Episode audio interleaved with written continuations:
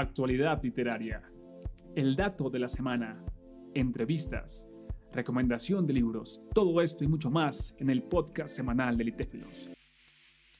Hola, hola personas que están escuchando podcast continuamente en Litéfilos que aman descubrir escritores y escritoras que hacen parte de nuestros libros y nuestras convocatorias. En esta ocasión no estoy solo, por supuesto, nos acompaña una escritora que hace parte de una de nuestras antologías y estoy hablando de Camila Ruiz. Camila, ¿cómo estás? Hola, ¿qué tal? ¿Cómo estás tú, igual? Muy bien, muy bien. ¿Qué tal? ¿Cómo te encuentras? ¿Todo bien? Sí, todo bien. Aquí. Ah, qué bueno, qué bueno. Camila, cuéntanos para ir iniciando desde qué lugar del mundo te encuentras en este momento. Bueno, yo pertenezco al sur de Chile, eh, específicamente en la décima región de los lagos, en Puerto Varas, que es como los últimos rincones del planeta. Genial, desde Chile, qué bueno, qué bueno. Y para que vayamos conociéndonos un poco, para que la gente también se vaya enterando un poco acerca de ti, cuéntanos qué haces, a qué te dedicas, trabajas, estudias, cuéntanos por favor. Eh, bueno, yo soy poetisa y artista multidisciplinaria. Eh, mi vida se enfoca en torno a estas prácticas, por decirlo así, actividades.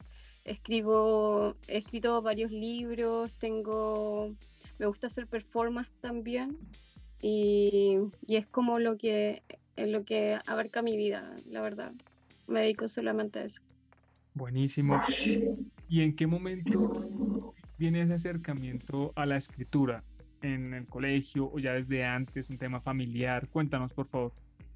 Eh, bueno, yo desde a los nueve años comencé en el arte porque me metieron a un taller de pintura y de ahí me relacioné solamente con artistas, músicos, poetas, políticos, todo lo que tenga que ver con la vanguardia intelectual dentro de mis círculos se relacionaron a eso. Entonces siempre estuve muy cercana a compartir sobre el arte. El tema de la escritura siempre fue como algo personal. Eh, siempre escribía y bueno, no con mucha coherencia, pero todo lo que iba pensando o, o sintiendo lo iba desahogando en ello porque igual tengo como un, un autismo leve, entonces igual me cuesta como relacionarme directamente con las personas. Eh, entonces la escritura para mí siempre fue como una forma de comunicarme igual con la gente, aparte de poder hacer arte y crear. Buenísimo, tremendo. lo que cuentas, que desde la niñez estuviste cercana a la escritura, a estos espacios culturales que te brindaban esa posibilidad y que para ti la escritura no solamente tiene una naturaleza de expresión, sino también tiene una naturaleza diferente, una naturaleza de comunicación desde un lugar que por mucho tiempo, incluso todavía lamentablemente, pues tiene bastante desinformación, ¿verdad? Como que hay bastante incomprensión respecto a la diversidad, a la divergencia. Claro. Todo esto hay como, como que algunas personas están comprendiendo, otros no les interesa, otra gente ni le importa, pero tremendo que para ti haya tenido esa significancia y la tenga todavía la escritura. Ahora, puntualmente el, poema que hace parte de la antología titulado Silencios. Ese poema, ¿cómo surge? ¿Tú lo escribes específicamente para la convocatoria? ¿Ya lo venías trabajando desde antes? Cuéntanos, por favor. Sí, eh, lo escribí específicamente para la convocatoria. Eh, lo encontré muy interesante, creo que desde el silencio podemos eh, rescatar muchas cosas y, mucho habitamos en silencio. Yo habito mucho silencio diariamente, realmente me comunico muy poco con la sociedad. Entonces para mí el silencio igual es reconfortante hasta cierto punto, es un espacio de creación. Y si no lo trabajamos bien, igual puede ser algo como nos puede igual hacer daño psicológicamente porque hay distintas personas de distintas sensibilidades, entonces no todos pueden habitar en ese silencio en sí pero para mí igual es una forma de, un espacio de, de crear. Qué fuerte que tú comentas lo que para ti significa el silencio y que por muchas razones como que la vida, las circunstancias, lo que nos contaste al inicio, te ha ido como refugiando en ese lugar del silencio, a veces casi por obligación, como que te ha llevado a ese, a ese lugar. Y escribir este poema ¿Qué significó para ti? ¿Qué quisiste compartir? ¿Qué, quieres que las personas perciban al leer? Eh, es como un reencuentro con ese espacio, de que no es algo negativo ni nada. O sea, eh, es parte de nosotros también a, escuchar como igual la voz interna, porque igual hay ciertas partes donde nos vamos eh, de alguna manera desapegando igual de, de, esas voces internas, soltamos lo negativo y también lo, lo positivo y es bueno dejar ese sentimiento neutro y a través de ese silencio o pequeño silencio en nuestra mente podemos realmente de alguna manera eh, canalizar lo que somos o lo que queremos expresar al mundo. Entonces, igual en mi poema Silencio viajamos en nuestra neurodivergencia, pues, de cómo nos vamos a ir explorando en, nuestro espacio.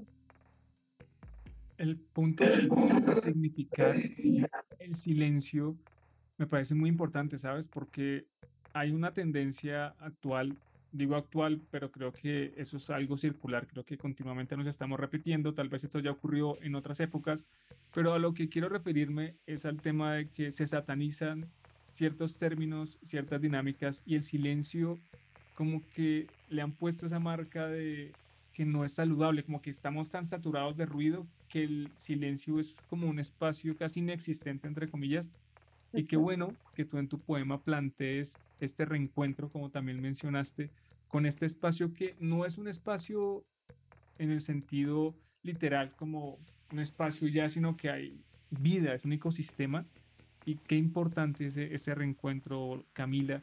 ¿Has tenido en mente seguir publicando? ¿Te ves continuamente a futuro generando libros, compartiendo? ¿Te proyectas así a futuro? Sí, de hecho, como te contaba, ya en Amazon cuento con tres libros, dos poemarios y uno de microcuentos. Igual ahora estoy sacando otro poemario, igual eh, mi poesía a veces es muy visceral. Eh, siempre trato de dejar como mensaje subliminal en el sentido de que poder decodificar el pensamiento, de llevarlo un paso más arriba, porque creo que eh, el simplismo de la vida o lo que nos quisieron imponer en algún punto está dejando muchos espacios vacíos en las personas, nos vuelve existenciales, nos está volviendo maníacos, depresivos y, y es difícil eh, trabajar con eso cuando no hay realmente un apoyo, no hay salud mental. Bueno, yo tuve la ayuda de tener un autoconocimiento, de poder tener acceso a, estudiar algunas cosas, ¿me entiendes? Y poder canalizar esto, pero creo que las personas eh, estamos en un tiempo límite de podernos autorrescatar igual a nosotros. O sea, humanizar a la humanidad también va de parte del arte, porque recuerdo en una publicación que hiciste que si era inteligente o no alguien que podía leer o no, ¿cachai? Eh, y yo te hice ahí ver del tema de las inteligencias múltiples, que todos nos expresamos de distintas maneras, porque es necesario igual darle espacio a la diversidad, por tanto neuro divergentemente como en forma física, táctiles, ya sea lecto o a través de pintura. Todas son formas de expresión y ver de cómo han tratado de, de matar la educación, el arte debe tomar esa responsabilidad igual de educar a, a la gente, porque eh, igual como artistas somos como casi profetas de la vida o o mensajeros del espacio, por decirlo así, para que entreguemos un mensaje cálido, ¿me entiendes? Algo con sentido. Por eso la gente igual se identifica con lo que pueda llegar a leer o ver o sentir con lo que vayamos haciendo, porque es un mensaje importante que lo ayuda igual a ellos a entender y autosanarse. Yo creo que eso busco igual en mi literatura, pues el poder de alguna manera eh, autoayudarse. La, autoayuda va a ser una parte fundamental de cómo nos rescatamos como humanidad. Si igual el acceso ya se limitó y explotó a que si no tienes plata no vas a poder tener nada, ¿me entiendes? Pero hay cosas que lo podemos hacer desde, desde solo tener las ganas de hacerlo, como compartir un arte consciente. Qué importante. Qué importante lo que comentas, lo que compartes. Y de verdad que el hecho que percibas la escritura desde esta dinámica, que la compartas, que tengas este sentir de seguir conectando con otras personas me parece no solo interesante, sino fundamental. Considero también que el arte tiene, eh, digamos, no una función única, ¿sí? Hay diversidad de funciones y una de estas puede ser este reencuentro, esta salvación del hombre, sea lo que signifique salvación, porque cada quien tendrá también su interpretación. Y Camila, para las personas que se interesen en seguirte, en conocerte, en saber qué se viene en publicaciones, en todo lo que tú haces con frecuencia respecto al arte, ¿cómo te encuentran en redes sociales, Camila? Eh, como Lagarto Tiamat-666. Eh, mi Instagram es mi único acceso a, compartir de, alguna manera. Eh, me gusta subirlo todo ahí, subo mis artes, voy publicando igual cuando voy sacando los libros. Ahora lo he tenido un poco apagado, pero ya voy a volver a redes. Pero es la forma de, encontrarme. Ya si quieren conocer más de mí o poder acceder a, los libros, igual pueden contactarme a través de, del DM. Buenísimo, buenísimo. Bueno, pues ahí la tenemos Camila desde Chile. Camila Ruiz nos ha compartido un poco de su vida, un poco de su historia, su acercamiento a la escritura, de cómo siente el arte y también ya sabemos cómo podemos encontrarla en Instagram para enterarnos un poco más sobre lo que se viene y lo que hace. Camila, muchas gracias por acompañarnos. A ti por el espacio y decirles que planten árboles. Ah, todavía hay esperanza. Así que desearles lo mejor igual. Gracias por el espacio y éxito. Genial, sí hay que plantar árboles. Concuerdo contigo, Camila, y es con mucho gusto. Espero que estés muy bien y nos estaremos encontrando en otros espacios. Cuídate. Así es, igual. Chao. Chao, chao.